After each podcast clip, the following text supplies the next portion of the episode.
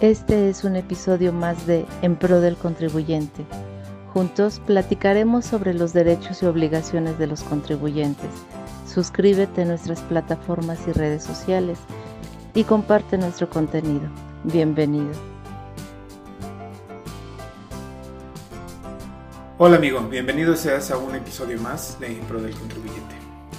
Hoy hablaremos sobre la clasificación de las contribuciones y te voy a dar algunos pequeños ejemplos de qué es lo que hay que observar para poder arribar a la conclusión de que sean legales o ilegales. Bueno, mira, eh, según el Código Fiscal, las contribuciones se dividen en impuestos, aportaciones de seguridad social, contribuciones de mejoras y derechos. ¿Qué es lo que tienen en común estos cuatro rubros o estas cuatro clasificaciones? Bueno, pues que todos deben de estar en ley. Si hablamos de impuestos federales, tú conoces el impuesto sobre la renta, el impuesto al valor agregado, el impuesto especial sobre productos y servicios, el ISAN. Todos esos son impuestos federales y específicamente cada uno se encuentra establecido en una ley. Ya hablábamos de las leyes em, tributarias en México en uno de los episodios anteriores y bueno, hablábamos de sus características. Una de ellas es que debe de estar estipulada en una ley. Si no está estipulada en una ley y pues te quieren hacer algún cobro, pues es totalmente ilegal, ¿verdad? Hablando de aportaciones de seguridad social en materia federal, pues tenemos la ley del Seguro Social, la ley del Infonavit, la ley del ISTE, la ley del ISFAM. Son específicamente las más famosas en materia federal.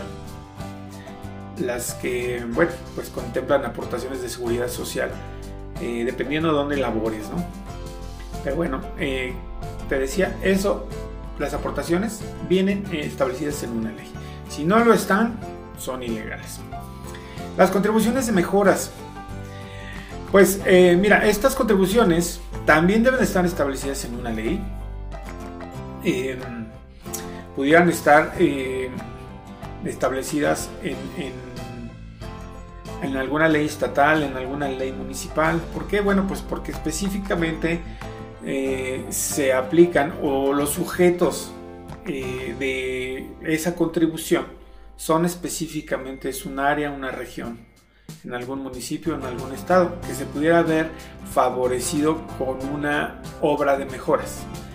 Pueden ser mm, muchas las, las, las, mejoras que pudiera haber para un cierto sector. Desde una vialidad, eh, construcción de, de una planta eh, de tratamiento de aguas residuales, por ejemplo.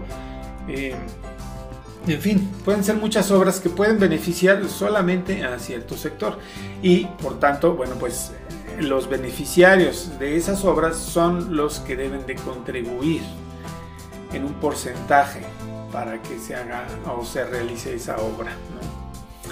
Entonces, eh, aquí, bueno, pues hay que estar pendiente de, si en tu región, si en tu localidad se está eh, queriendo realizar alguna obra, alguna mejora, pues hay que ver eh, los diarios oficiales o eh, los municipales, las gacetas, donde se, se, establezca bueno, cuál va a ser la participación de los beneficiarios en esa, en esa obra. Y por último, los derechos existe una ley federal de derechos y bueno, pues eh, un derecho, bueno, es el que vamos a cubrir todos como, como gobernados cuando necesitemos un servicio del gobierno federal o eh, se nos permita la explotación de algún bien, de, algún, algún, alguna maquinaria, por ejemplo, eh, algo que le pertenezca al, al gobierno federal y se nos permita la explotación.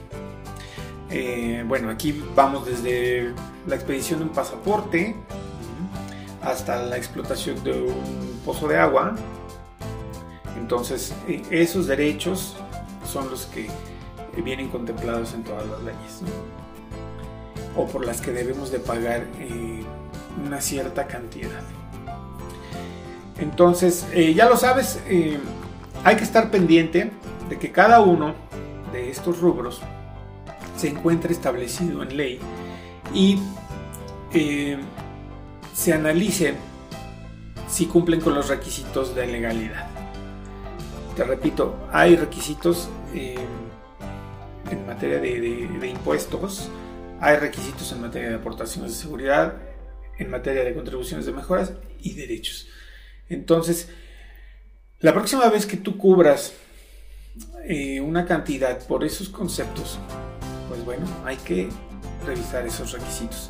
Y bueno, pues para eso te, invito a que te, te acerques a un asesor fiscal para que pues conjuntamente puedan llevar a cabo un análisis y, bueno pues mm, determinar si son legales o son ilegales, ¿verdad?